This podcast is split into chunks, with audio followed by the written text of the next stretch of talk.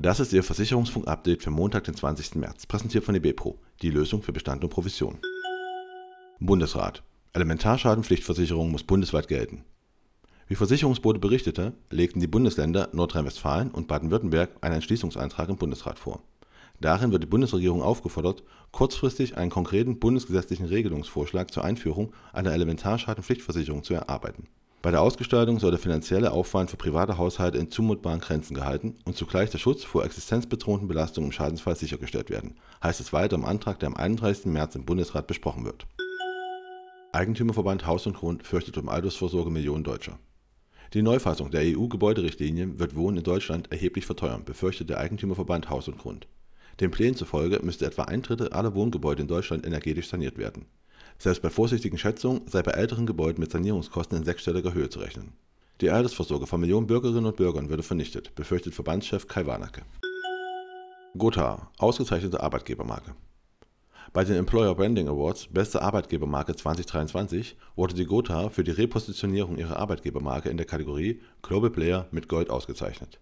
Die Verleihung der Auszeichnung fand am 15. März im Rahmen der zweitägigen Konferenz Talent Attract 2023 in Wien statt.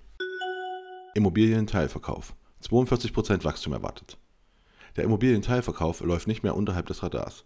Verbraucherschützer und neuerdings die BaFin haben sich das Modell Teilverkauf in Deutschland angesehen. Das gemeinnützige Portal immo.info untersuchte nun erstmals diesen Markt. Stand März 2023 halten die Teilkaufanbieter 4.294 Immobilienanteile im Wert von 885 Millionen Euro. Im Durchschnitt halten sie einen Anteil von 45% an den Wohnimmobilien. Der Gesamtwert der teilverkauften Immobilien beträgt 1,97 Milliarden Euro. Für das Jahr 2023 wird mit 3.348 Teilankäufen gerechnet. Das entspräche einem Wachstum von 42% und einem Immobiliengesamtwert von etwa 1,5 Milliarden Euro pro Jahr. IFRS 17, Software vom WTW, ist Lösung des Jahres. Die WTW-Software IFRS 17 Enterprise Solution wurde von der Insurance ERM als IFRS 17 Lösung des Jahres in Europa ausgezeichnet. Die End-to-End-Lösung dient bereits über 60 Versicherern als Plattform für die Produktion, Analyse und das Reporting der neuen Kennzahlen. Der neue Rechnungslegungsstandard für Versicherer IFRS 17 ist zum 1. Januar 2023 in Kraft getreten und vereinheitlicht das Berichtswesen global. Atradius-Umfrage. Verbraucherpreise könnten 2023 um mehr als 10% steigen. Die deutschen Verbraucher müssen sich in diesem Jahr auf weitere Preiserhöhungen einstellen, wie eine aktuelle Umfrage des Warenkreditversicherers Atradius unter den deutschen Industrieunternehmen ergibt.